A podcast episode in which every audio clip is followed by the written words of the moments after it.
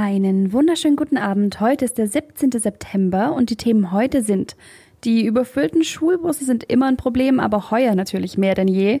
Der Zoll hat im Großraum Ulm die abstrusesten Sachen in Autos von Urlaubsheimkehrern gefunden und im Fußball kehrt langsam ein bisschen Normalität ein. Der Nachrichtenhappen mit Lara von Dohlen. Kaum geht die Schule wieder los, drängen sich in den Bussen natürlich wieder Schüler dicht an dicht. Ist das Corona-konform? Darüber wird in Schwaben noch gestritten. Bei uns im Sender haben sich schon viele Eltern über die Zustände in den Schulbussen beklagt. Auch beim Kreis Biberach sind einige Beschwerden eingegangen. Um das Corona-Ansteckungsrisiko zu verkleinern, haben sich die Bürgermeister im Kreis jetzt beraten und eine Umfrage bei den Busfirmen gestartet. Dazu Bernd Schwarzendorfer vom Landratsamt Biberach. Wir haben im Moment eine Abfrage bei den Busunternehmen laufen, wo zusätzliche Verstärkerbusse notwendig sind, denn diese Verstärkerbusse werden vom Land gefordert.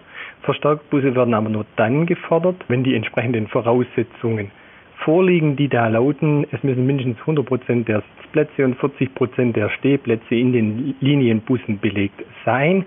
Dieses fragen wir ab und sollte es sich dadurch eine Notwendigkeit ergeben, Busse zu bestellen, werden wir das tun. Die Deutsche Bahn verspricht aber jetzt schon, dass es in einigen Regionen zum Schulstart zusätzliche Fahrangebote geben wird. So werden parallel zu einigen Zügen auch Busse unterwegs sein.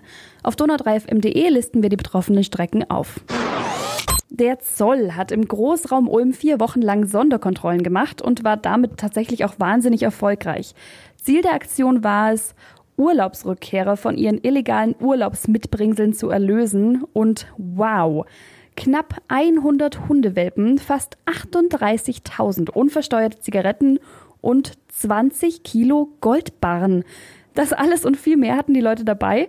Kontrolliert wurde übrigens querbeet. Hauptsache, das Auto sah irgendwie nach Urlaub aus. Die Goldbarren hatten übrigens zwei Italiener dabei, sechs Stück waren das, also die Goldbarren, nicht die Italiener einfach so im Rucksack und der Wert ungefähr eine Million Euro. Wer hat nicht sechs Goldbahnen im Rucksack?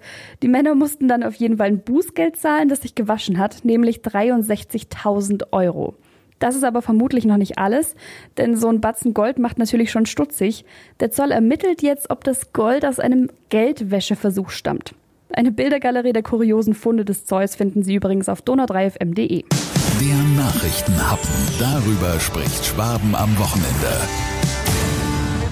Der Fußball macht einen großen Schritt in Richtung Normalität.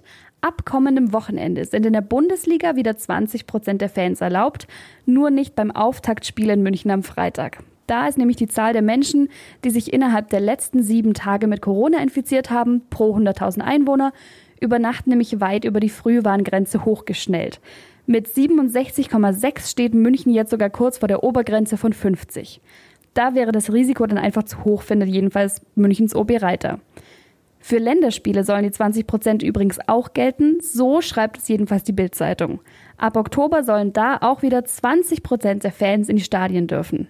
Mit immerhin 100 Zuschauern hat gestern der SSV Ulm übrigens wieder richtig, richtig abgeräumt.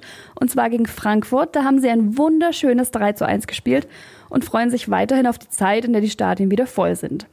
Und mit den schönen Gedanken an Vuvuzelas, Bockwurst und kühlem Bier in Plastikbechern verabschiede ich Sie jetzt in den Feierabend und wir hören uns morgen wieder. Bis dann.